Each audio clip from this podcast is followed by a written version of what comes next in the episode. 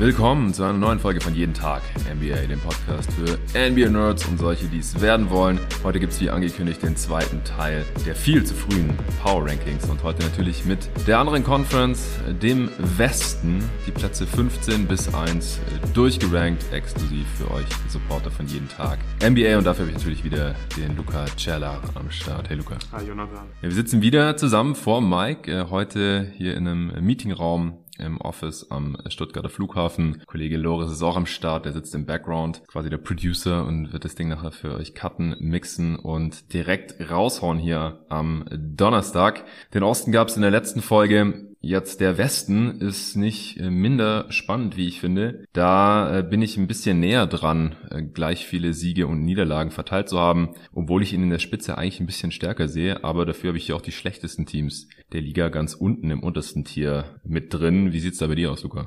Ja, bei mir sieht's ähnlich aus. Also ich habe einige Teams hier mit 50 Siegen drinstehen, aber keins mit 60 und ja. auch bei mir sind die schlechtesten Teams im Westen und ja, ich glaube, der Westen wird ziemlich tough sein. Die guten Teams, die werden sich auch gegenseitig einfach die Siege klauen, weil es eben so viele gute Teams gibt. Wie viele 50 Siege-Teams hast du? Äh, sieben. Ja, ich auch. Ja. also ich glaube, man könnte bei allen Sieg, äh, bei allen sieben auch einen Case machen, dass das eigentlich ein 55 Siege-Team ist, aber es ist halt genau das, was du gerade gesagt hast. Die spielen halt auch oft gegeneinander mhm. und noch gegen die guten Teams im Osten natürlich. Und äh, deswegen habe ich im Endeffekt nur zwei 55 Siegeteams, genauso wie im Osten, weil wir erinnern uns, letztes Jahr äh, gab es nur sehr wenige 50 Siegeteams und nur ein 55 Siege-Team. Und nee, zwei. Die Memphis Grizzlies hatten zum Ende, glaube ich, auch noch. Ja. Äh, und deswegen, wenn ich jetzt schon vier habe in der gesamten Liga, sind es schon doppelt so viele wie in der letzten Saison. War aber auch eine Sondersituation. Ich glaube, die Liga war letztes Jahr ein bisschen ausgeglichener als sonst, wegen der großen Covid-Welle da im Dezember, wo dann irgendwelche Rumpfkader und irgendwelche G-Liga äh, gegeneinander gespielt haben, anstatt die tatsächlichen Teams. Da gab es dann oft auch ein bisschen komische Ergebnisse. Das hat nicht so wirklich die, ja, das Kräfteverhältnis der Liga wiedergespiegelt. Ich glaube, das hat sich dann auch eben auch auf die, ja, auf das äh, an die, auf die extremen Enden des Spektrums der Siege der letzten Saison massiv ausgewirkt. Das haben wir in der kommenden Saison dann hoffentlich nicht mehr. Ja, ich würde sagen, wir fangen auch direkt an mit Platz 15 im Westen. Wen hast du da stehen und mit wie vielen Siegen? Ich habe da Utah stehen tatsächlich mit 21 Siegen. Also ich glaube, mhm. Danny Ainge, wird diesen Kader noch komplett einreißen, bevor die Saison losgeht. Ja. Und da hat Utah wirklich sehr gute Karten, den mit Abstand schlechtesten Kader der Liga einfach zu haben. Weil ich glaube, die Vets, also Bogdanovic, Conley, Clarkson, Beverly, die kannst du locker noch traden vorm Saisonstart. Und Mitchell, davon bin ich überzeugt, der wird früher oder später in New York landen und dann gibt's einfach nicht mehr so viel Talent. Ja, genau. Also ich habe denen sogar gerade nur 17 Siege gegeben. Ich glaube, das wird eine Sub-20-Win-Season. Klar, wenn Mitchell da ist, dann sind sie deutlich besser, aber daran hat, glaube ich, weder Mitchell noch Danny Ainge ein Interesse dran. Deswegen, ich gehe sehr stark von einem Trade aus. Wahrscheinlich noch vor Saisonbeginn, aller spätestens nach ein paar Spielen wird Mitchell da weg sein. Man hat auch jetzt schon nur noch das halbe Team der letzten Saison und davon ist halt, wie du gerade schon gesagt hast, die Hälfte aktuell sehr wahrscheinlich Teil von Trade-Verhandlungen. Also äh, Conley, Clarkson, Bogdanovic und natürlich Mitchell, die könnten alle noch irgendwie über die Theke gehen. Also Fire Cell im kompletten Rebuild und dann hat man da halt ja noch die Spieler, wo man jetzt keinen Gegenwert für erwarten kann oder die noch jung genug sind, um die mal irgendwie auszuprobieren. Etwaigen Gegenwert aus diesen Trades, was wahrscheinlich aber eher picklastig sein dürfte. Und ich denke, dass äh, Danny Ainge mehr als nur ein Auge auf die äh, nächste Draft Class geworfen hat. Einfach natürlich wahrscheinlich Van Bonyama und deswegen werden das nicht sehr viele Siege werden, vor allem weil die Jazz ja auch dauernd gegen die starke Spitze hier im Westen ran müssen wird. Ich glaube, da müssen wir dazu dann auch nicht mehr sagen, denn diese Jazz werden einfach sehr wenig gemein haben mit dem Team der letzten Jahre. Die, diese Ära ist einfach vorbei. Auf Platz 14 habe ich die San Antonio Spurs. Auf Platz 14 habe ich im Prinzip auch die Spurs, aber ich habe die Thunder mit 22 Siegen drin schon. Die Spurs halt auch, also teilen sich bei mir Platz 13 und 14. Die Thunder haben bei mir sieben Siege mehr als die Spurs. Okay, krass. Ja, äh, aber die Spurs haben auch nur 19. Also ich mhm. kann mir auch hier eine Sub-20-Win-Season vorstellen. Auch alle Zeichen stehen da auf Rebuild, haben die Werts und besseren Spieler zum größten Teil schon abgegeben. Ich kann mir vorstellen, dass ein McDermott vielleicht noch rausgeht, ein Pöltl und dann ist da nicht mehr viel. Äh, Jugend forscht ähm, und ich glaube, das kann halt selbst ein Greg, Popovich nicht ausgleichen. Ich glaube, da haben die Spurs auch kein Interesse dran. Die wollen auch einen hohen Pick, wollen die jungen äh, Spieler ausprobieren. Josh Primo, Devin Vassell, äh, die ganzen Dudes, die sie jetzt gepickt haben, Sohan, Branham und Co. Und deswegen, ja, vielleicht wird ja auch noch Russell Westbrook dahin gedumpt oder so. Der wird dann da nicht spielen, der wird sofort rausgekauft werden, das ist auch klar. Und deswegen kann ich mir auch hier halt vorstellen, so um die 20 Siege vielleicht. Ja, ja, ja ich hoffe, dass die Spurs da wirklich richtig tanken. Ich habe da immer so ein bisschen Angst bei den Spurs, dass sie dann, dann doch irgendwie ein, zwei Wets zu viel im Kader haben, dass zum Beispiel Pöltl nicht getradet wird. Aber wenn sie wirklich auch den Kader hier im Prinzip komplett einreißen, was die Wets angeht, dann haben sie auch sehr gute Chancen, ähm, weniger als 20 Spiele zu gewinnen. Ich glaube, ich habe wieder halt den Fehler gemacht, dass ich zu viele Siege verteilt habe unten im Keller, merke ich gerade direkt wieder. Aber ja, ich glaube, Stand jetzt ist der Kader gar nicht so mies. Also gerade eine ganz gute Defense, glaube ich, könnte man immer noch aufstellen. Offensiv hast natürlich viel zu wenig Creation und Shooting. Ja, ich habe gerade nochmal geschaut, ich bin gerade nur ein Sieg drüber. Also das ist schon sehr nah dran. Äh, mhm. Geht auch ein bisschen gegen meine eigene Philosophie, aber ja, so ist es jetzt halt hier gekommen. Im Gegensatz zum Osten, da war ich 19 drüber, also insgesamt 20 Siege drüber. Letztes Jahr war ich 25 Siege drüber. Am Ende habe ich nochmal gesehen, ähm, also über den tatsächlichen Siegen, die in der NBA halt äh, zu haben sind. Jede Saison 1230, da hatte ich 1255. Jetzt bin ich bei 1200 50 und letzte Saison bin ich damit ganz gut gefahren. Ich habe nochmal geschaut, äh, durch die ähm, Lillard-Verletzung und dass die Pacers da dann, ja die Pacers sag ich schon, die Blazers da implodiert sind, aber bei den Pacers stimmt's halt auch mit Turner, Brockton und dem Trade, den sie dann gemacht haben von Sabonis. Sie haben auch davor schon underperformed, aber die hatte ich auch mit mehr Siegen gehabt. Ja, und dann noch so ein bisschen die Nets, ähm, KD-Verletzung, Kyrie Debakel und der Trade von, von Harden, die haben natürlich dann dadurch auch äh, einige Siege weniger gehabt und dann, ja, hat es schon wieder irgendwie gepasst und solche Sachen werden wieder passieren. Auch hier im Westen höchstwahrscheinlich bei irgendeinem Team habe ich jetzt hier schon ein bisschen mehr eingepreist als bei manchen anderen. Die Over-Underline bei den Spurs ist bei 23,5. Finde ich ganz okay gewählt. Das ist ein bisschen radikal, dass ich ihnen jetzt hier schon unter 20 Siege gegeben habe. Aber ich würde auch eher Under anspielen, wenn ich das täte. Die äh, Jazz haben noch keine Line. Da warten die Buchmacher einfach auf den Mitchell-Trade. Nehme ich mal an. Die äh, Rockets habe ich auf Platz 13. Du hast dann da die Thunder quasi. Oder du hast die Spurs genau. und Thunder auf 13 und 14. Ja. Wo hast du die Rockets? Das ist dann das nächste Team bei mir mit 23 Siegen. Also ein Sieg mehr als die Spurs und die Thunder. Okay, ja. Ich äh, habe die Rockets mit 22 und die Thunder mit 26 Siegen. Mhm. Dann äh, lass erst noch kurz über die Rockets sprechen. Die sehen wir dann auch ähnlich. Was, ja. was erwartest du da? Ja, die werden an beiden Enden des Feldes immer noch schlecht sein, glaube ich. Waren die letzte Saison schon 26. in Offense, 30. in Defense. Mhm. Da wird sich nicht so super viel ändern. Mir hat Green gerade am Ende so wirklich ziemlich gut gefallen. Also die Ansätze, die er gezeigt hat, sind sehr vielversprechend. Ich glaube, er wird diesen positiven Trend einfach fortsetzen können ist ganz gut zum Ring gekommen, hat da immer besser gefinisht, generell effizienter geworden. Ist natürlich noch niemand, der jetzt immer lange eine Offense auf dem Top 10 Niveau hieven kann, aber ja.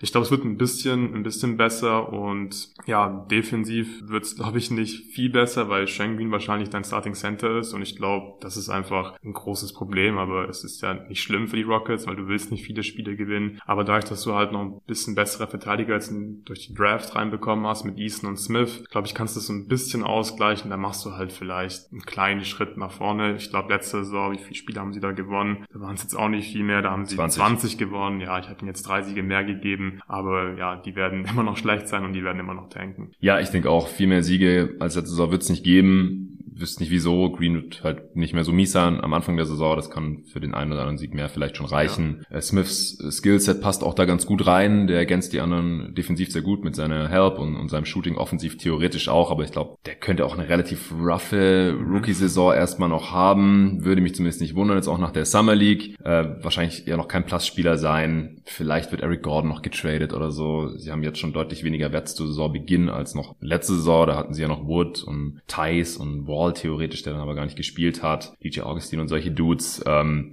also das wird nochmal eine Rebuilding-Saison sein. Viel besser als die schlechteste Defense der Liga sehe ich da jetzt halt aus den genannten Gründen ehrlich gesagt auch nicht. Ich bin gespannt auf die Rooks, die sie haben, auch Washington und Tyree Eason und so, aber das sind glaube ich alles noch keine Plus-Spieler, alle noch relativ jung und oder raw und deswegen habe ich jetzt mal zwei Siege mehr als letzte Saison, aber das, das können auch wieder 20 werden. Die Thunder allerdings, ähm, ja, da hängt natürlich viel von SGA ab. Das ist der beste Spieler von allen Bottom-Tier-Teams. Ich habe auch die Rockets und Thunder quasi ein Tier über den Spurs und Jazz, weil die Spurs und Jazz jetzt so ins erste Rebuilding-Jahr gehen und halt ja alles irgendwie einreißen, noch noch keine äh, so richtig guten Talente irgendwie haben. Und bei den, vor allem bei den Thunder sehe ich das halt schon mit SGA. Wenn er halt wieder die Hälfte der Saison nicht spielt, dann gut, dann wird die Offense wahrscheinlich wieder mies. Und auch Chad, ich glaube, Chad ist halt der Top-Pick, der direkt den größten positiven Impact haben wird, vor allem in der Defense. Und die Defense der Thunder war ja schon solide Spiele über weite Strecken der Saison. Ja, 19. Ja, aber die waren so, haben in der Top 10 gekratzt ja. über weite Strecken, als sie dann ganz am Ende nur noch irgendwelche G-Liga und Second Round Picks und so spielen lassen haben. Ja gut, da ist sie dann noch ein bisschen abgestürzt. Offense hatten sie die zweitschlechteste. Wie gesagt, wenn SGA spielt, dann werden sie da ein bisschen besser werden. Äh, Chad kann direkt das äh, Feld ein bisschen breiter machen. Äh, Giddy ist ein Jahr älter und ich kann mir halt auch vorstellen, dass ein Jalen Williams zum Beispiel, also der Lottery-Pick Jalen Williams mit EN, dass der auch ein eher guter Rookie wird direkt. Ähm, der ist schon ein bisschen älter, nicht mehr so super raw. Gefällt mir sehr gut sein Skillset und deswegen habe ich die halt hier schon mit 26 Siegen, was ganz knapp über ihrer Over-Underline ist. Bei den Rockets übrigens 27,50 gar nicht, wie sie die reißen. Bei den Thunder 25,5. Das kann ich mir schon vorstellen. Würde ich jetzt weder noch auf Over-Under gehen, aber ja. ja. ich kann mir schon vorstellen, dass die im hohen 20er-Bereich eher landen als im niedrigen. Ja, stimme ich dir zu. Die haben einfach am meisten Upside von den, von den Teams, die tanken, aber ich frage mich halt wirklich, wie viel wird Shay spielen? Und der ist zwar noch sehr jung, aber irgendwie passt er trotzdem nicht ganz in die Timeline der Thunder. Ich glaube, die Thunder wollen trotzdem noch unbedingt nächste Saison tanken und die Frage mhm. ist auch, also wie lange hat Shader noch Bock drauf?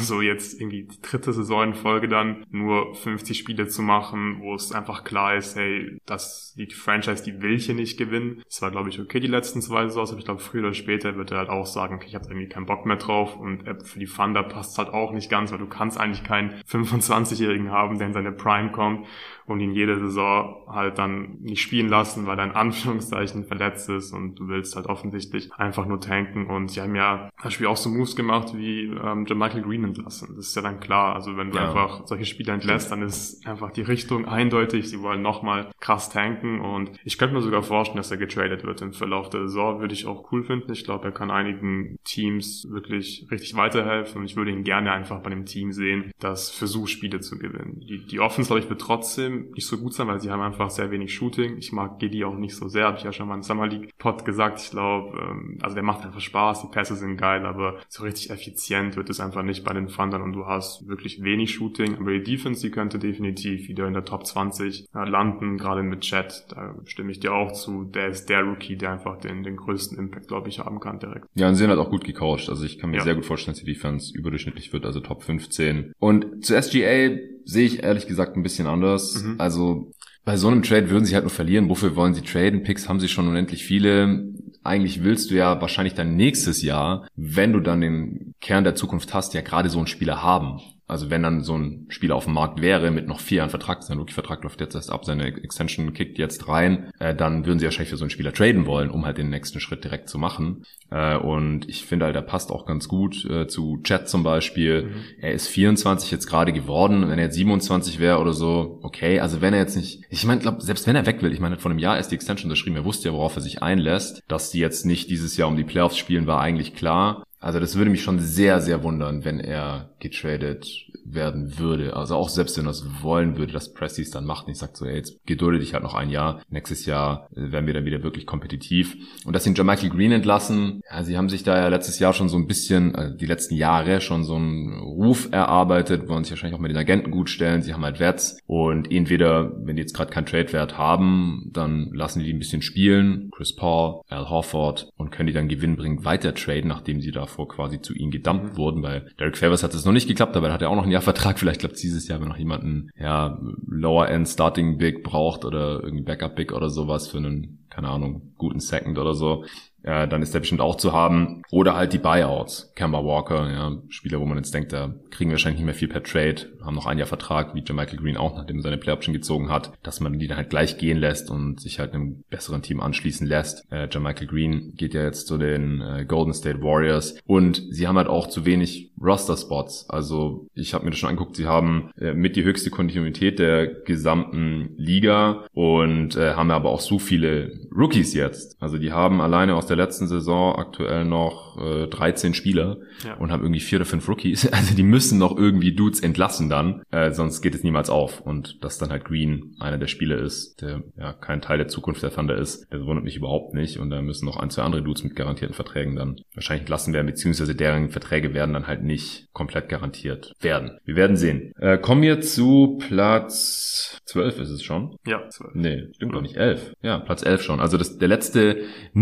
Nicht-Play-In-Platz ist das jetzt schon. Ich habe da die Kings mal wieder. Ja, ich auch. Das ist, Und ich habe die da auch in ihrem eigenen Tier.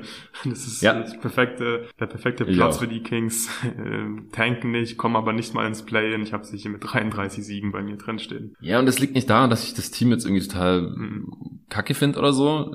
Ist okay. Äh, ich, find, ich fand nicht alle Moves gut diese Offseason, aber die Konkurrenz ist einfach groß und ich finde alle anderen Teams, die ich über ihnen habe, wenn es da kein krasses Verletzungspech gibt, dann kommen die Kings halt wahrscheinlich wieder nicht ins Play-In. Mir gefällt der Kader immer noch nicht zu 100 Prozent. Von Mike Brown halte ich als Coach vor allem offensiv nicht sonderlich viel, wenn sich da nicht viel getan hat seit seinen letzten Stints als Head Coach. Defensiv okay, aber da hat er einfach nicht das Personal für.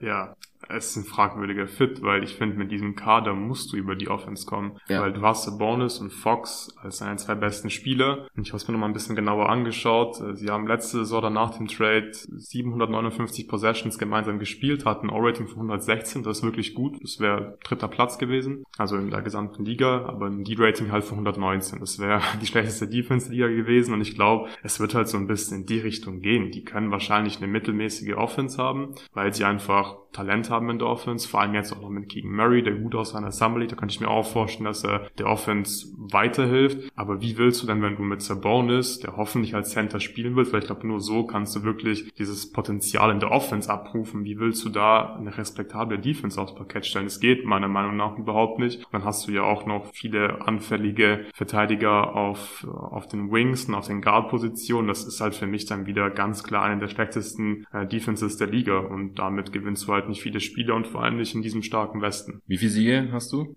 33. Ey, ich auch. Ja. ja, ey, es sind mehr als letzte Saison. Drei mehr, letzte Saison 30. Ja, ich meine, im Best Case können sie ins Playen kommen, dann kann es Richtung 40 gehen, keine Frage, aber wir wollen uns heute noch nicht so sehr in den Best und Worst Cases verlieren, genauso wie wir es schon im Osten gehandhabt haben, sondern erstmal so eine erste grobe Übersicht geben, was wir da jetzt halt erwarten stand heute. Und ich habe vorhin auch schon auf Instagram ein bisschen diskutiert, weil wir hier und da halt Trades erwarten. Das fließt jetzt halt bei mir schon ein. Ja. ja bei den Jazz, ich finde es jetzt einfach schwachsinnig, das Team mit Mitchell zu bewerten, wenn ich einfach zu 99% davon ausgehe, dass er getradet wird. Und bei den Nets habe ich zum Beispiel auch so gemacht. Äh, da ist halt noch viel mehr eine bunte Tüte, weil es wird alles vom, vom Gegenwert abhängen und von äh, Kyrie und Ben Simmons, ob die noch da sind, wie die dann spielen und so weiter und so fort. Äh, TJ Warren haben wir alles besprochen. Ähm, aber so handhabe ich das jetzt eben und dann sehe ich halt entsprechend die Jazz hier gerade auf Platz 15 im Westen und die Nets, was war es, auf Platz 12 oder so mhm. im Osten auch, auch wegen der Pick-Situation eben.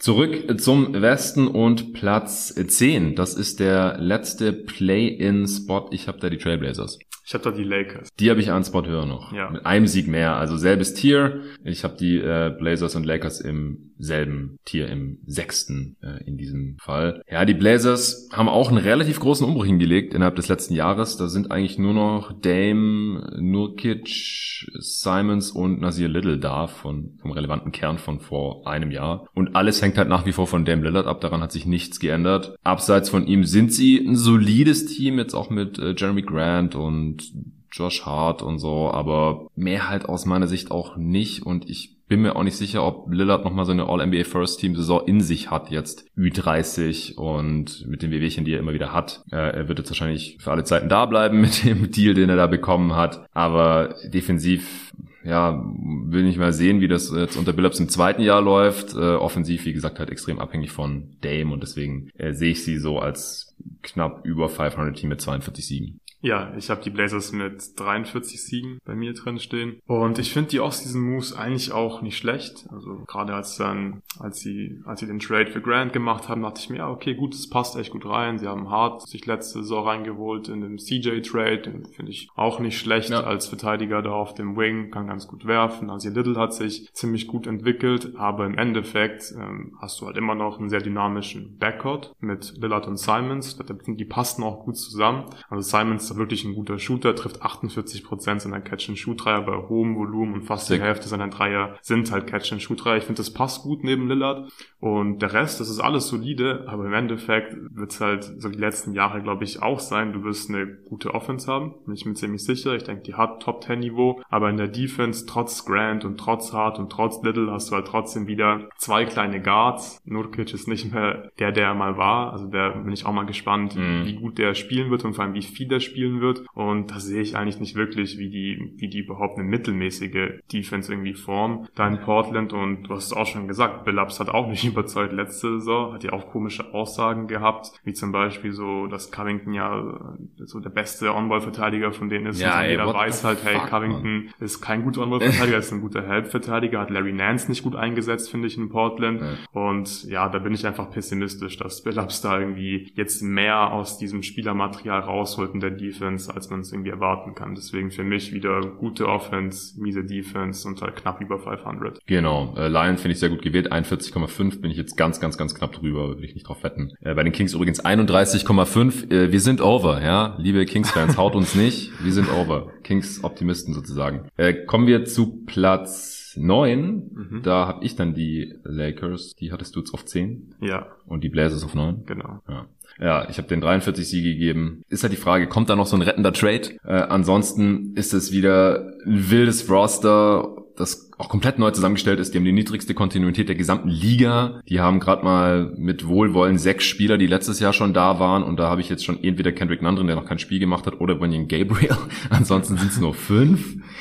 äh, und neues Roster, neuer Coach mit Darwin Ham. Und ich, ich finde auch, das passt alles immer noch nicht so zusammen. Ich weiß nicht mal genau, wer da starten soll. Äh, immer noch zu wenig Shooting, mehr Defense, aber ah, ich, da, da müssen, muss LeBron eigentlich so spielen wie in der letzten Saison und das ist halt immer fraglich bei jemanden in dem Alter. Wenn es jemand kann, dann er, aber wer weiß, wie, wie viele Minuten er noch durchhält jetzt in, in der Regular Season ja. da mit so einer offensiven Last. Und AD muss ganz anders spielen als letzte Saison. Der muss halt wieder spielen wie vor ein paar Jahren, als er ja, als All-NBA First-Teamer galt, als klarer Top-10-Spieler, Top-5-Spieler, so wie, wie in der Bubble im Prinzip. Und ich weiß halt nicht, ob man das noch realistisch erwarten kann. Er soll jetzt gerade hart arbeiten in der Offseason, aber es ist mir alles ein bisschen, bisschen zu unsicher. Und abseits von LeBron und AD ist da einfach sehr wenig Qualität. Man hat immer noch Westbrook. Ja, ich werfe einen Trade für Kyrie Irving, aber es ist halt Kyrie. Selbst wenn der dann kommt, ich wusste nicht, wie ich das jetzt hier einpreisen soll, der ist so unberechenbar. Wir haben es äh, im letzten Pod bei den Pacers schon erwähnt. Trade für Buddy Hield und Miles Turner fände ich gut vom Fit her. Das, das würde sie wirklich weiterbringen. Shooting und Defense ähm, dann in, in dem Paket enthalten mit dem Duo. Das wären dann auch die klaren, klaren komplementären Starter. Neben LeBron und AD müsste man halt noch gucken, wer dann auf der 1 startet. Wahrscheinlich Kendrick Nunn, wenn der mal wieder fit ist oder so. Aber insgesamt, ja, ist das ein relativ mittelmäßiges Team, glaube ich leider.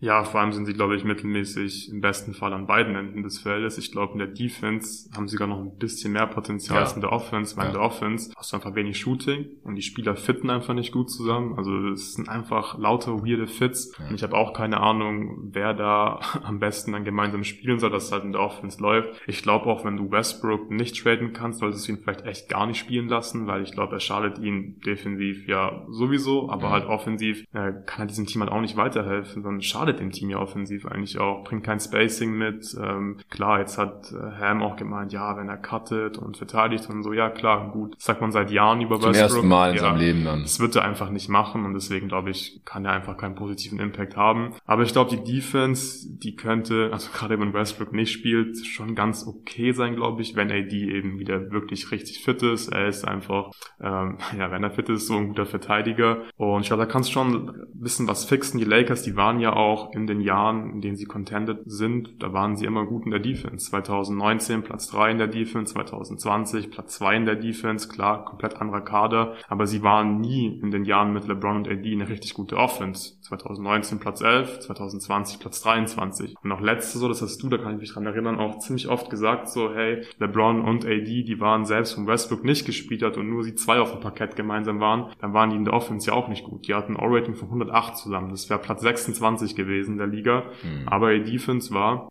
gut, wenn sie zusammen gespielt haben. Die Rating von 110 wäre Platz 6 gewesen. Also ich glaube, so die Lakers, wenn sie irgendwie mehr als 40 Spiele gewinnen, dann werden sie es machen, weil sie eine Defense haben, die okay ist. Und in der Offense werden halt und LeBron und AD genug machen, dass man irgendwie so auf ja, Top 20 Niveau kommt, vielleicht ein bisschen besser. Und ich glaube, das ist so aktuell das Best-Case-Szenario. Wenn sie Westbrook traden können, gerade für Turner und Hield, dann ist, glaube ich, echt deutlich mehr drin, weil die zwei, die passen, finde ich, perfekt rein. So, Shooting ist ein Riesenproblem. Hield würde da wirklich den, den Lakers weiterhelfen und Turner passt ja perfekt neben AD und das haben sie ja auch in den Jahren unter Frank Vogel so gemacht, dass AD der Power Forward ist und du daneben halt einen Regular Season Center hast und dann wäre Miles Turner, finde ich, schon idealer Fit und dann wirst du halt an beiden Enden des Feldes, glaube ich, deutlich besser. Aber ja, mal gucken, was da passiert mit Westbrook in den nächsten Tagen und Wochen. Ich bin da halt ein bisschen pessimistisch leider. Die Lakers scheinen, also Ownership scheint nicht so gewillt zu sein, Zwei First die Picks abzugeben ja. und dann gibt's halt auch nichts. Dann nimmt niemand Westbrook. Alleine um ihn aufzunehmen, musst du wahrscheinlich schon First draufpacken und wenn dann da noch äh, hilfreiche Werts zurückkommen sollen, dann musst du halt den zweiten draufpacken und who knows, ob das noch passiert. Vielleicht kann LeBron da noch ein bisschen Druck ausüben, indem er jetzt keine vorzeitige Extension unterschreibt. Also Drama ist eh vorprogrammiert. Egal, Ross bleibt, Drama. Kyrie kommt für ihn, Drama. LeBron wird keine vorzeitige Verlängerung unterschreiben, es sei denn, es kommt dieser Trade, Dra Drama. Also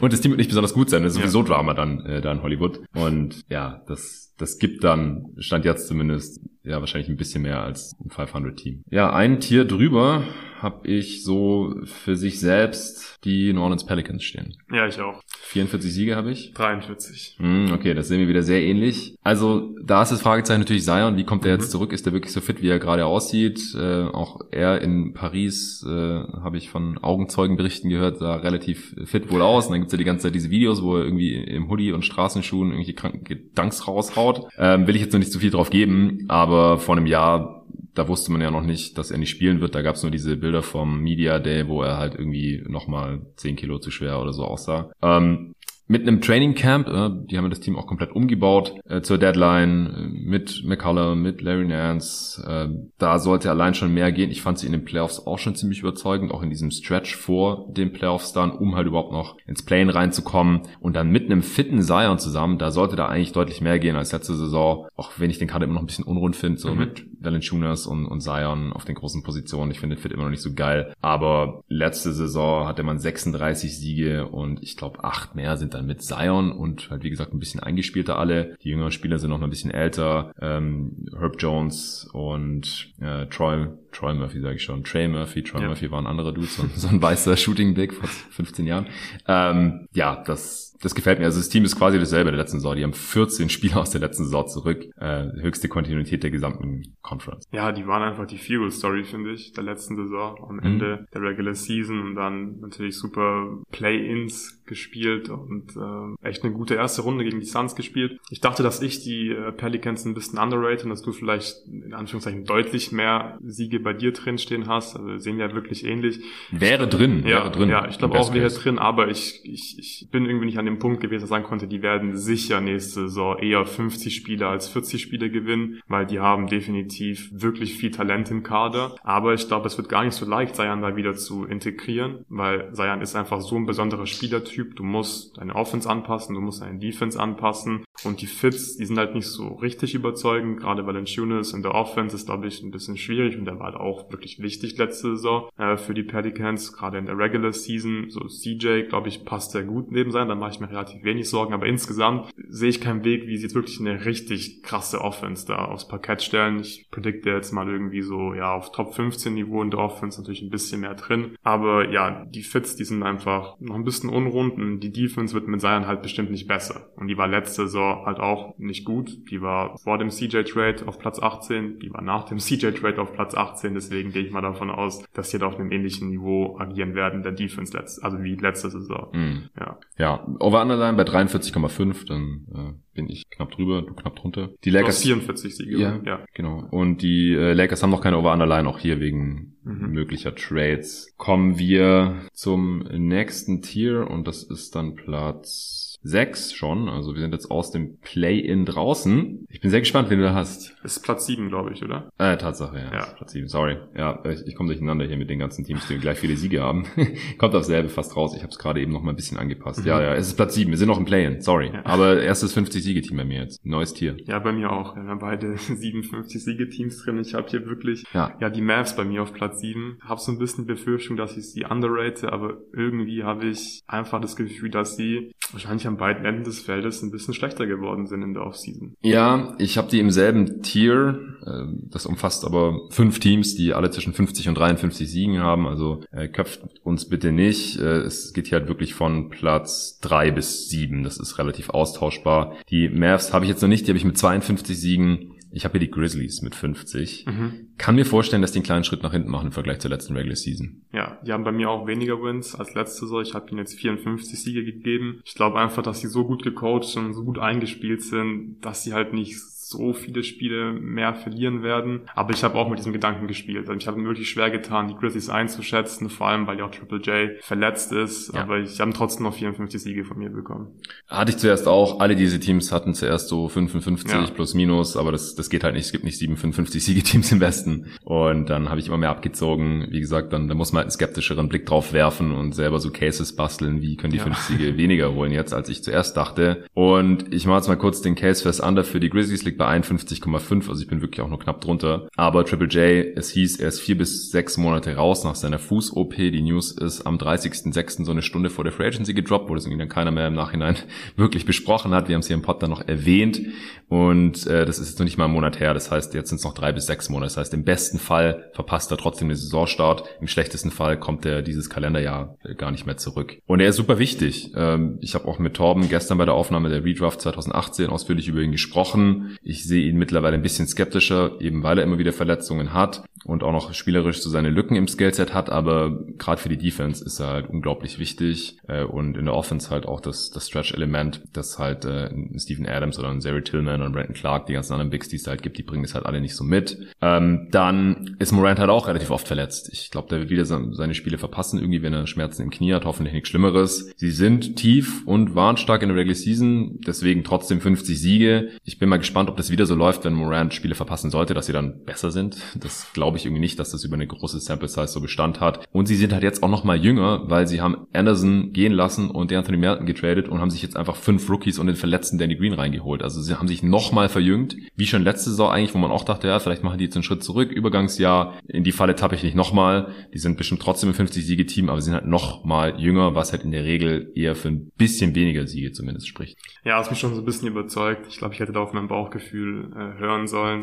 ähm, ich habe mir einfach irgendwie schwer getan, weil ich, ich auch. dann so ein bisschen schön geredet Total. und dachte halt so, hey, ja, okay, hey, Brandon Clark, ist halt echt ein geiler Spieler, ein guter Verteidiger. So dann können sie defensiv auf einem ähnlichen Niveau agieren. Der kann Triple J in der Defense so ein bisschen setzen. Kyle Anderson wird da definitiv fehlen, weil mhm. da haben sie wirklich nicht mehr so gute Optionen eigentlich auf den Big-Positionen, beziehungsweise halt Rookies und ja. junge Spieler. Und dann habe ich halt jetzt noch schön geredet, indem ich gesagt habe, hey, Morant könnte vielleicht mal gesünder sein, fitter sein, weniger Spiele verpassen. Im Best Case kann sich mal safe, passieren. Ja. Ich glaube, Bane kann sich noch ein bisschen verbessern. Ich bin mhm. ja auch nach den Playoffs jetzt gerade wirklich ein riesen Desmond Bane-Fan Fan und hofft auch, dass er den nächsten Schritt macht und dann glaube ich, können die halt, weil sie eben so gut gecoacht sind und so gut eingespielt sind, glaube ich halt, ja, trotzdem 54 Spiele gewinnen. Aber ich glaube, dass dein Tipp 50 Spiele dann doch realistischer ist wegen der Triple J Verletzung. Also würdest du jetzt auch eher undergehen, weil davor warst du ja klar over. Ja, ich würde zumindest wahrscheinlich mal irgendwie so auf 52 Siege korrigieren. Okay, ja, kannst du ja machen, ist erlaubt hier. Ja. Ein Sieg mehr habe ich die Golden State Warriors dann auf 6 und jetzt sind wir wirklich außerhalb des äh, Play Play-ins. Wo hast denn du die Warriors? Ich habe die Warriors auf Platz 4 mit 52 Siegen, aber das Ding mhm. ist halt, ich habe halt den dritten Platz, immer noch die Grizzlies jetzt mit 52 Siegen mhm.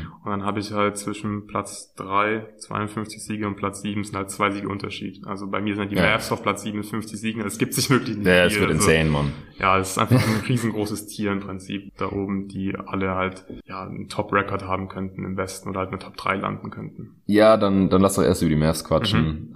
Die Over-Under bei 47,5, da wäre ich schon deutlich drüber. Also wenn, wenn du Luka Doncic hast, dann, dann holst du wahrscheinlich mehr oder weniger, solltest du automatisch 50 Siege holen eigentlich. Ja, ich habe ihm jetzt mal 52 gegeben, auch wenn ich vom restlichen Teamstand jetzt echt überhaupt nicht überzeugt bin und es eigentlich für schlechter halte als letzte Saison. Einfach, weil äh, Jalen Brunson fehlt und sie ihn überhaupt nicht ersetzen. So, das, das wird schon irgendwie seine Auswirkungen haben. Du hast einfach verdammt wenig Playmaking jetzt, abgesehen von Luca. Und so solange ich nicht gesehen habe, dass der fit in die Saison kommt, glaube ich es halt ehrlich gesagt auch nicht. Ich äh, habe ja schon erwähnt, dass äh, er aktuell auch, also bei der, was war das, EM-Quali sah er fit aus. Danach hat er sich jetzt äh, Gerüchten zufolge wieder ganz gut gehen lassen, äh, macht Party, ernährt sich wahrscheinlich immer noch nicht so gesund, raucht seine Shisha und so weiter und so fort. Soll er ja auch machen. Der ist jung und dominiert trotzdem Liga, ist trotzdem All-NBA First Teamer. Aber er ist dann halt nicht so gut, wie es wahrscheinlich sein könnte. Im Oktober, November, weiß ich nicht. Vielleicht er wird ja dann EM spielen, vielleicht ist er bis dahin dann wieder fit und danach hält er sich fit bis zum Trainingcamp, ist ja dann auch nicht mehr so lange hin. Letztes Jahr hat er es dann trotzdem hinbekommen zwischen Olympia und was Olympia oder WM?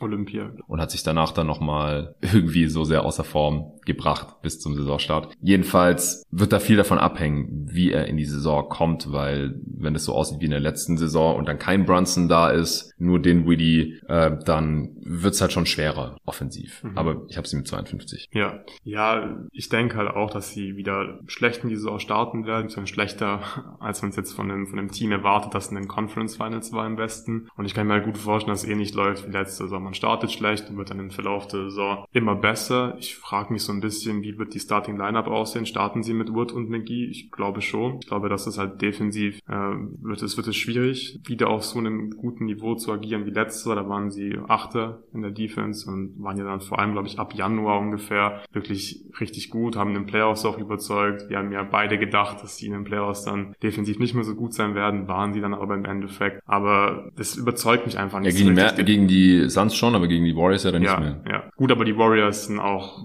ein ganz Biest. besonderes ja, ja, Team, ja. Aber ich fand es schon ziemlich überzeugend, so die ersten zwei Runden in, den, in, in den Playoffs. Aber ich glaube, mit Wood und McGee wird es einfach schwierig, weil die sind halt super rotiert letzte Saison. Der eine hat, hat einfach gestimmt. Ich kann mir nicht vorstellen, dass Wood da so einen super Job machen wird. Und als Rim Protector ist halt auch nicht gut. Wahrscheinlich werden sie dann irgendwie auch viel staggern, hoffe ich mal. Also Wood und McGee. Und offensiv, glaube ich, können sie damit halt schon gut sein. Also so eine Wood McGee, die kann offensiv, glaube ich, gut funktionieren. Defensiv halt nicht so richtig gut, denke ich. Deswegen ja. glaube ich auch, dass die Mavs nächste Saison in der Offense dann besser sein werden als in der Defense. Letzte Saison war das genau andersrum. Ich glaube, mit Luca hast du ja ähnlich wie mit Trey Young im Prinzip immer Top 5 Potenzial in der Offense, weil Luca Doncic einfach so gut ist und Wood und McGee sind halt gute offensive Spieler und davon gehe ich einfach so ein bisschen aus. Bessere Offense, schlechtere Defense und am Ende wird es trotzdem für 50 Spiele reichen, selbst ohne Brunson. Und Dinwiddie, der kann auch deutlich effizienter, glaube ich, spielen. Der hat ziemlich viele so Puller-Dreier genommen zum Beispiel letzte Saison ich glaube, der kann einfach mehr so die Brunson-Rolle spielen. Mehr zum Korb mhm. ziehen, mehr One-on-One -on -one gehen. Da ist er einfach effizienter. Er ist ja nicht, er ist ja kein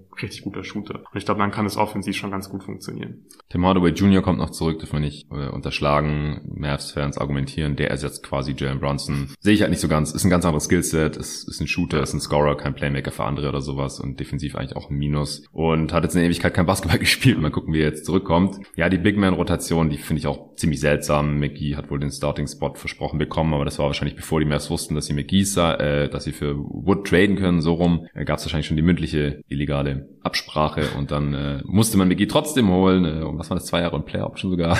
Ja. Alles nicht so geil jetzt im Endeffekt gelaufen. Wahrscheinlich hätten sie McGee jetzt im Endeffekt gar nicht gebraucht. Paul ist noch da, der bisher der Starter war. Dann haben sie noch Maxi Kleber, der eigentlich der Beste von all denen ist und dann aber wahrscheinlich mehr auf der vier spielt und insgesamt nicht so viel spielen wird, wie er sonst täte. Und dann wird die Defense wahrscheinlich leiden. Das sehe ich eigentlich genauso. Und wie gesagt, dann hängt halt in der Offense sehr viel von Doncic ab, weil die Offense der Meister halt mit Doncic auf dem Feld in der ersten Saisonhälfte auch echt nicht gut, leider. Aber nichtsdestotrotz, ich bin gerade fünf oder viereinhalb über der Line. Und wie viel hast du noch ergeben? 50. Ja, nimmt sich nicht viel. Und im Best Case ist da natürlich auch viel mehr drin. Mhm. Das gilt für all diese Teams. Im Best Case können die Richtung 60 gehen. Das gilt für die Chris, das gilt für die Mavs, das gilt auch für die Warriors, über die ich jetzt sprechen würde, weil die habe ich auf 6. Ja, die haben halt quasi ihre gesamte Bank verloren, beziehungsweise mit Gary Payton und Otto Porter ja auch Spiele, die in den Playoffs teilweise gestartet sind. Porter Jr. nach Toronto, Payton II nach Portland, Bialica äh, nach Europa. Ich glaube Türkei, oder? Ich weiß gar nicht mehr.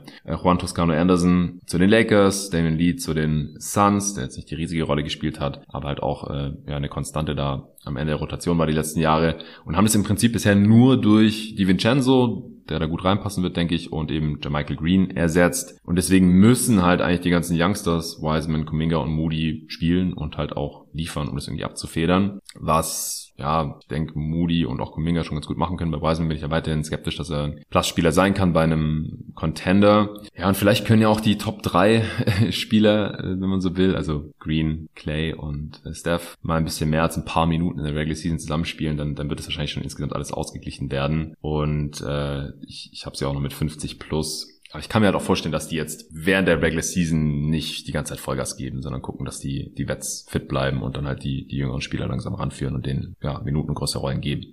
Ja, ich glaube, damit muss man rechnen, dass, dass, dass sie die Regular Season nutzen werden, um den jungen Spielern Minuten zu geben. Ich meine, die Off-Season-Moves, die, die haben schon ein bisschen die Richtung, glaube ich, gezeigt, in die es gehen wird. Und für mich ist halt so ein bisschen das Ding, in der Offense, glaube ich, werden sie besser sein als letzter. Da waren sie halt nur 17. Vor mhm. allem wegen der Steph-Verletzung. Mit Steph waren sie Platz 12, also vor der Verletzung. Und es war ja auch im Prinzip eine Freak-Injury. Das ist nicht so, dass der jetzt irgendwie verletzungsanfällig ja, ja. ist, einfach Pech gehabt. Ähm, und ich glaube, dann kannst du halt, ja, locker ja Top 10 10 in Offense sein und die Defense, die sollte eigentlich auch wieder gut sein. Das ist halt die Frage, wie viel spielt Wiseman, glaube ich. Wenn der viel spielt, dann könnte die Defense wirklich ja, spürbar schlechter werden. Aber im Prinzip gefällt mir der Kader immer noch gut. Clay hat äh, letztes Jahr erst ab Januar gespielt und der ist jetzt die ganze Zeit dabei. Du hast viel Shooting, du hast viel Playmaking, du hast auch immer noch gute Verteidiger. Es ist einfach auch die Frage, wie viel Bock haben sie auf die Regular Season, wie viel juckt sie die Regular Season überhaupt, vor allem nach so einem Championship. Ich glaube, den Warriors ist auch der Seed einfach ziemlich egal. Ich glaube, die tanken sich auch in keine Matchups oder so rein. Die werden einfach spielen, gucken, dass sie fit sind. Ich denke, die wissen einfach, so in den Playoffs, wenn wir fit sind, dann können wir auch jeden Schlag. Wir sind auch so selbstbewusst und die sind einfach ein bisschen schwierig einzuschätzen, weil ich glaube, im Best-Case-Szenario können die ja auch 60 Siege gewinnen, finde ich. Also wenn die einfach Gas geben, die jungen Spieler, also gerade Moody, glaube ich, der kann auch einen positiven Impact haben. Kuminga defensiv zumindest schon, offensiv in seiner Rolle wahrscheinlich auch. Mhm. Wiseman ist halt für mich so ein bisschen das Fragezeichen, aber insgesamt ansonsten ist ja alles Probleme, die du eigentlich gerne hast. Also wenn du, wenn du dich fragen musst, hey, sollen wir vielleicht Curry, Claire und Rammer ein bisschen weniger spielen, damit wir Moody, Kuminga und Wiseman spielen lassen können, dann glaube ich, befindest du dich in einer ganz guten Position. Ja, wir müssen halt sehen, ob äh, Steph wieder eher so spielt wie zu Beginn der Regular Season und dann auch wieder in den mhm. Playoffs mhm. oder so wie nach seinem heißen Start dann Green, wenn der mehr spielt als letzte Regular Season, was nicht schwer ist, denn er hat viel Zeit verpasst mit seinen Rückenproblemen, dann ist die Defense geil, gar keine Frage. Die hatten ja lange die beste, bis sie dann von den Celtics abgelöst wurden. Am Ende hatten sie immer noch die zweitbeste Defense der Liga. Äh, und dann ist halt die Frage so, wie wirkt sich Wisemans Spielzeit dann da aus? Was hat er im Endeffekt mehr mehr Impact im positiven wie im negativen Sinne? Wo pendelt sich das alles ein? Wie sieht Clay aus im, im zweiten Jahr in der ersten vollen Saison? Nach seinen Verletzungen wird er wieder ein bisschen effizienter. Äh, also ich finde es stand jetzt ziemlich schwer einzuschätzen, mhm. muss ich sagen. Im Endeffekt bin ich jetzt knapp über der Line. Die ist bei 50,5, finde ich sehr gut gewählt. Aber im Best Case klar kann Ja, ich bin auch mit 52 Siegen. Alright, dann kämen bei mir jetzt noch die Clippers mit 52. Wie viel hast du bei denen? Uh, bei den Clippers habe ich auch, nee, habe ich 51 Siege. Ah, okay. Die sind bei mir auf Platz 5. Mein Platz 6 sind die Timberwolves mit 51 Siegen. Also die haben beide 51, kann man austauschen. Wolves habe ich 53, also mhm. machen wir erst die Clippers. Die Line liegt bei 53,5, wäre ich jetzt knapp drunter. Also da hängt halt alles davon ab, wie viel spielt Kawhi, wie viel spielt Paul George, um es kurz zu machen super schwer einzuschätzen. Ich glaube, dass Kawhi auf jeden Fall im äh, Load Management wieder landen wird, so oder so. Also sie sind halt auch unglaublich tief, sollten besser eingespielt sein. Die haben ja auch mit Season Trades gemacht für Paul, für Covington, haben unendlich viele Wings. Ich bin gespannt, wer überhaupt spielt. Jetzt haben sie noch John Wall. Mhm. Startet er, startet Reggie Jackson. Ist Reggie Jackson in einer kleineren Rolle wieder effizienter. Das war eine Katastrophe letztes Jahr. Die Offense war echt mies. Ja. Ähm, ich glaube, Wall kann da gut reinpassen. Ich erwarte mir eigentlich noch relativ viel von ihm. Die Defense wird auf jeden Fall wieder ziemlich geil werden, glaube ich. Da passt Wall auch gut rein, der kann switchen mit seinem Körper. Ja, können die Line locker reißen, aber wie gesagt, da, da hängt halt vieles von Kawhi ab, der jetzt über ein Jahr kein Basketball mehr gespielt hat. Ja, definitiv. Ich glaube, sie werden offensiv vor allem wieder richtig gut sein. Mhm. Ich kann mir sogar vorstellen, dass die Defense jetzt mit Kawhi wieder schlechter wird, nicht weil er jetzt ein schlechter Verteidiger ist, aber sie waren einfach, ähm, wenn er fit war, hatten sie immer eine sehr gute Offense, auch eine gute Defense, aber die Offense war im Normalfall immer besser als die Defense und ich denke, die können in der Top 10 in Offense und Defense landen, aber gerade offensiv offensiv haben die einfach so viel Shooting, die sind auch extrem skilled einfach. Also du hast Leute wie Paul, die einfach von der Bank vielleicht, du hast Gnad, mhm. der super gut werfen kann, Wall, Jackson als Point Guards, klar. Batum, Batum, ja, also das ist schon einfach alles sehr, sehr rund. Ich glaube, die können da auch richtig gute Lineups damit basteln. Die ja. haben bislang auch nur ein Center eigentlich im Kader mit Subats. Also wahrscheinlich werden sie auch viel Smallball spielen. Und sie haben ja die letzten Jahre immer auch sehr, sehr gut getroffen, einfach von draußen. Nicht so viele Dreier genommen, aber hatten Saisons drin, wo sie über 40 Prozent ja Dreier getroffen haben. Und ich glaube, ja, die Offense, die wird definitiv nicht mehr auf Platz 24 landen. Ja, also auch ähnlich wie bei den Warriors ein Team, wo ich mich schwer getan habe, denen nicht 55 Siege oder mehr zu geben. Aber wie gesagt, das, die kannibalisieren sich halt alle so ein bisschen, diese Teams hier. Wolves habe ich nochmal einen mehr. Wie gesagt, die Line liegt bei 48,5.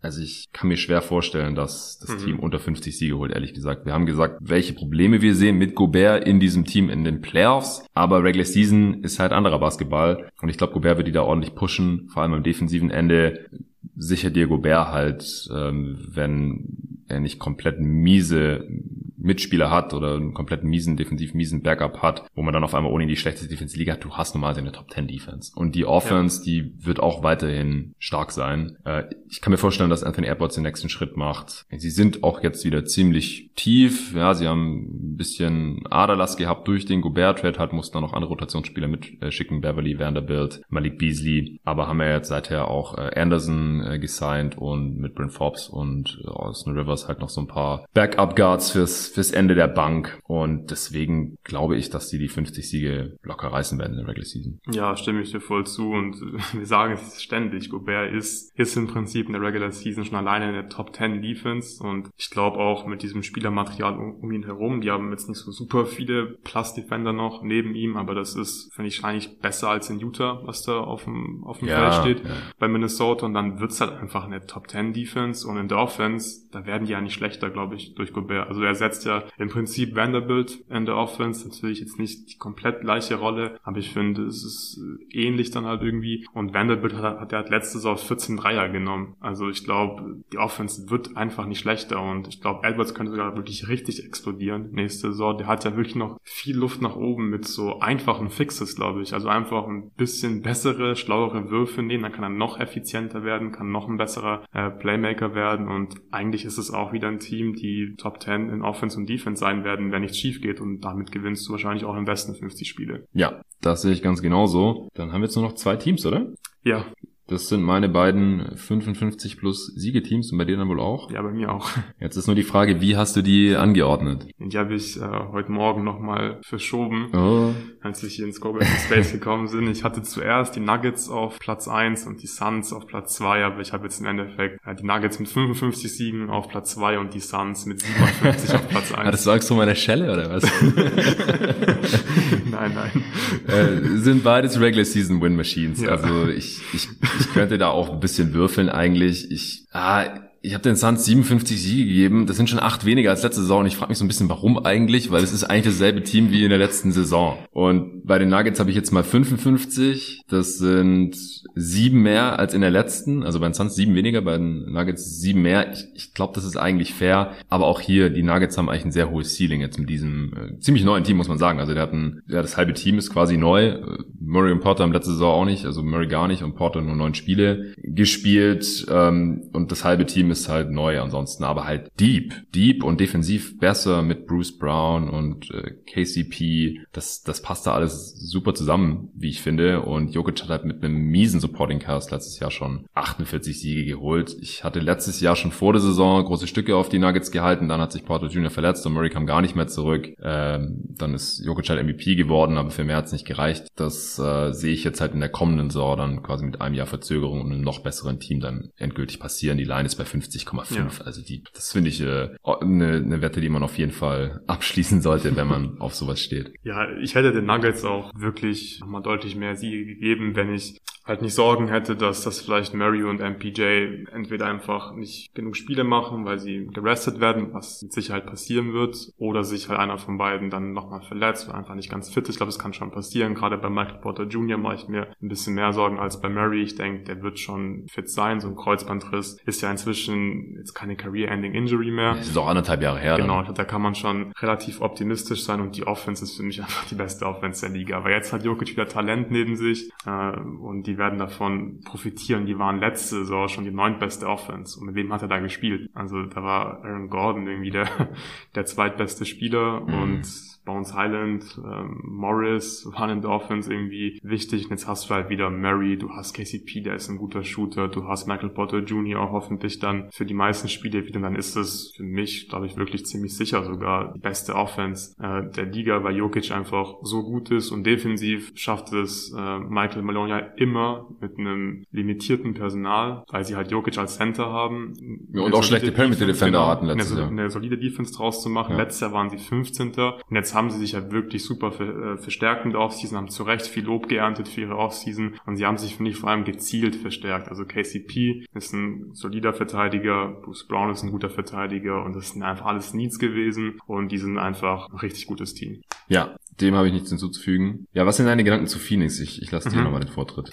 Also ich hatte wirklich keine Angst äh, vor, deiner, vor deiner Schelle. Ich habe, glaube ich, echt nochmal irgendwie noch, noch niedriger angesetzt. Erstmal bei 55 Siegen und dann war ich aber echt irgendwann so an dem Punkt, okay, warte mal, die haben letztes Jahr 64 Spiele gewonnen. Die Playoffs waren natürlich eine riesen Enttäuschung und ich glaube, da hat man auch wirklich gesehen, was da die Baustellen sind in diesem Phoenix-Team und diese Probleme sind real in den Playoffs, aber das ändert nichts daran, dass sie weiterhin eine Regular Season Maschine sind. Und Chris Paul, der ist vielleicht jetzt, weil er 37 ist, auch in der Regular Season ein bisschen schlechter, aber der war halt letztes Jahr zu Recht in der erweiterten MVP-Diskussion. Ich gehe nicht davon aus, dass der jetzt komplett verlernt hat, Basketball zu spielen. Der wird immer noch, glaube ich, äh, ja, diese Offense kontrollieren können und die sind noch eingespielt. Das fittet einfach alles sehr gut. Booker, Bridges sind immer noch da. Auch Aiton, glaube ich. Das wird kein Thema sein, dass er jetzt jedes Offersheet bei den Paces unterschrieben hat. Das ist er erstmal erstmal da. Ein Trade von Aiton ist eh erstmal vom Tisch jetzt. Ja. Und ich sehe einfach keinen Grund, warum die jetzt in der Regular Season plötzlich viel schlechter sein sollten. Ich habe ihnen jetzt schon neun Siege weniger gegeben. Vielleicht, ähm, vielleicht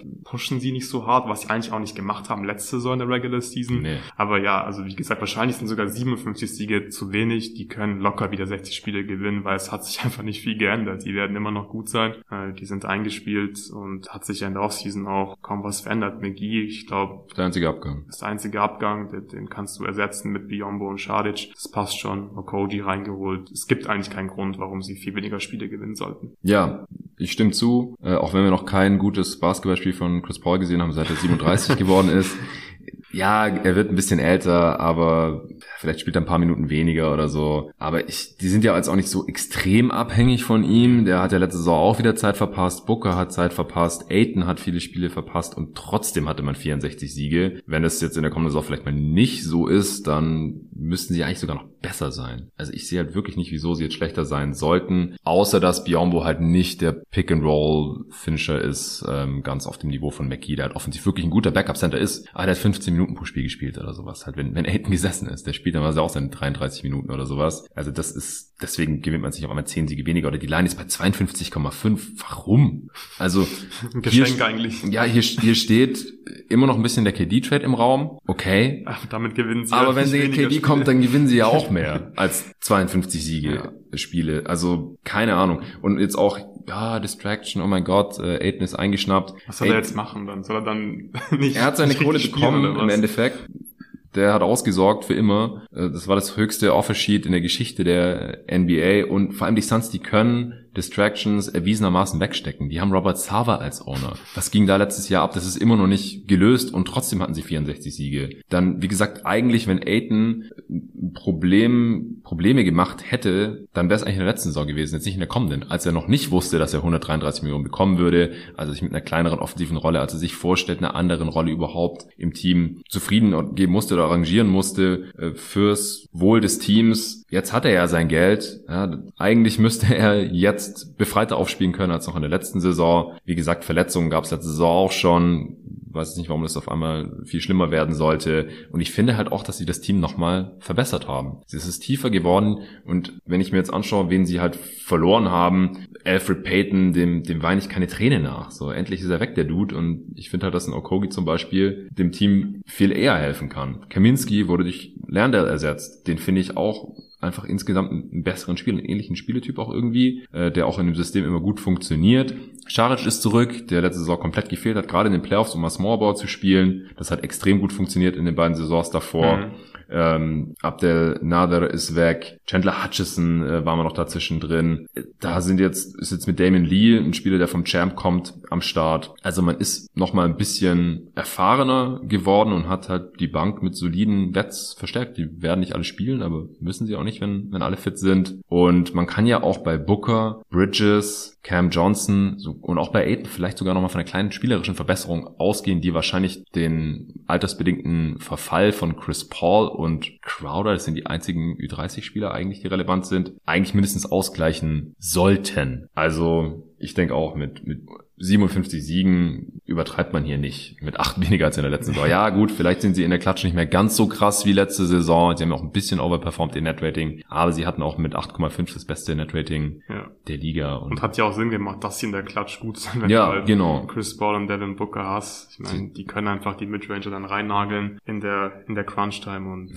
Top 3 Offense, Top 3 Defense. Ja. Nee, genau. Ich denke auch vielleicht, also Crunch-Time ist immer Small Sample Size. Das kann ein bisschen anders ausgehen dieses Jahr. Gewinnt man vielleicht zwei, drei knappe Spiele weniger oder so. Weil letztes Jahr war es halt echt so, ja. okay, die Crunch-Time kommt, du das weißt, Spiel ist knapp, gewinnen. die Suns gewinnen. es war halt echt in 90% oder 95% der Fällen war es halt so. Als, als Suns-Fan habe ich mir schon gar keine Gedanken mehr gemacht, bis zu den Playoffs halt. Und auch bei den Playoffs finde ich, man muss halt ein bisschen differenzieren. Ja, Die erste Runde, okay, die war so ein bisschen komisch, leicht enttäuschend, dass man zwei Niederlagen hatte gegen dieses, ja, dezimierte und relativ junge, unerfahrene Pelicans-Team, das auch noch nicht lange zusammen gespielt hatte, wir haben es gerade besprochen. Und dann halt ähm, der zweiten Runde gegen die Mavs, das, das war ja auch kein Sweep oder sowas. Ich meine, das war die peinlichste, einseitigste Game 7 Vorstellung, die ich je gesehen habe. Und das sagen ja auch Dudes, die schon viel länger Basketball schauen, die NBA verfolgen und alle Sportarten anschauen. So, das war so das Übelste, was sie je gesehen haben. Ja, das ist keine Übertreibung. Aber es war trotzdem eine sieben Spiele Serie. Ja, und wir reden hier jetzt aber erstmal nur über die Regular Season und da waren die Suns halt Top 3 an beiden Enden des Feldes. Und wie gesagt, ich sehe das Team eigentlich eher als besser als schlechter. So, und Monty Williams hat jetzt noch eine Vertragsverlängerung bekommen. Ähm, das ist auch vollkommen gerechtfertigt. Ich kann mir sogar vorstellen, dass er, dass er gewartet hat damit, bis der Andrew Ayton seine seine Kohle bekommt, mhm. ähm, damit es nicht irgendwie komisch aussieht, dass sie sich jetzt erst um Williams äh, kümmern, erst um den Coach oder sowas, sondern erst Aiton abgehakt, äh, Booker verlängert, hat seine Max Extension bekommen, jetzt Monty Williams und jetzt muss sich nur noch irgendwann diese Server-Situation mal aufklären und äh, ja, dann, dann steht eigentlich den, den Suns wieder eine gute Regular Season bevor, denke ich, auch ohne Kevin Durant und, und wenn der kommt, dann müssen wir das eher erstmal neu evaluieren. Mal sehen. Ich glaube, dass er immer noch kommen will. Und ich bin immer noch der Überzeugung, dass solche Spieler im Endeffekt da landen, wo sie hin wollen. Dass die Nets jetzt geleakt haben mit den Celtics. Ja, das spricht eigentlich eher dafür, dass die Nets halt noch mehr haben wollen, äh, als, als dass jetzt die Celtics da unbedingt der Favorit sind oder sowas. Also ich glaube, KD wird schon relativ teuer, wenn er jetzt schon Jalen Brown und ein Pick auf dem Tisch lag. Äh, die Suns haben keinen Jalen Brown, den sie rüberschicken können. Aber wenn KD nicht sagt, hey, Boston, ich spiele gern bei euch, was ich mir immer noch schwer vorstellen kann, dann wird Boston auch nicht Jalen Brown für ihn abgeben. Ja. Wir werden sehen. Okay, hast du jetzt noch irgendwas zu ergänzen? Eigentlich, glaube ich, haben wir alles besprochen. Nee, ich glaube, wir sind durch. Yes. Sehr schön, war ein knackiger Pod. Der wird jetzt heute am Donnerstag noch erscheinen. Ich habe gerade schon erwähnt, gestern habe ich mit Torben Redraft 2018 aufgenommen. Der kommt wahrscheinlich Anfang nächster Woche dann.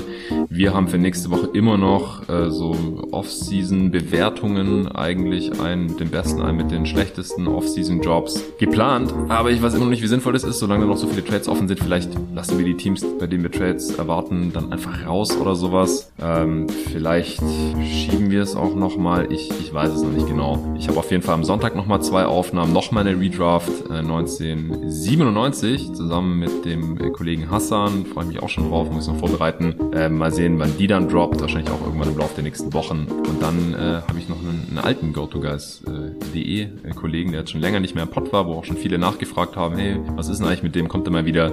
Mit dem habe ich am Sonntag auch noch was vor. Ihr dürft gespannt sein. Das ist dann auch mal noch so ein Pre-Recording für die kommenden Wochen. Dann ähm, stehen bald noch die Top 30 äh, Spielerpots an. Das wird wieder ein Dreiteiler werden, wo dann jeweils 10 Spieler enthüllt werden, beziehungsweise realistisch gesehen äh, werden alle Spieler genannt, die irgendwie Stimmen bekommen. Und ich werde dieses Mal das, das Gremium der Abstimmenden ein bisschen vergrößern. Das heißt, es wird wahrscheinlich auch ein eher größerer Spielerpool werden. Und das mache ich natürlich traditionell zusammen mit dem Nico Gorni. Das nehmen wir dann in einer guten Woche auf. Das kommt dann wahrscheinlich Ende August, Anfang September, während ich im Urlaub bin. Äh, das ist noch ein größeres Projekt. Dann noch mit Torben, der schon oftmals angekündigt angekündigte Pod zu den äh, Draft-Jobs der letzten zehn Jahre. Alle 30 Franchises, das wird mindestens ein Zweiteiler werden. Und dann habe ich noch eine Aufnahme mit Nico nächste Woche äh, zu den besten Picks aller Redrafts, die ich mit ihm zusammen aufgenommen habe, 2003 bis 2013. Äh, und dann werden wir wahrscheinlich auch die Busts so ein bisschen besprechen.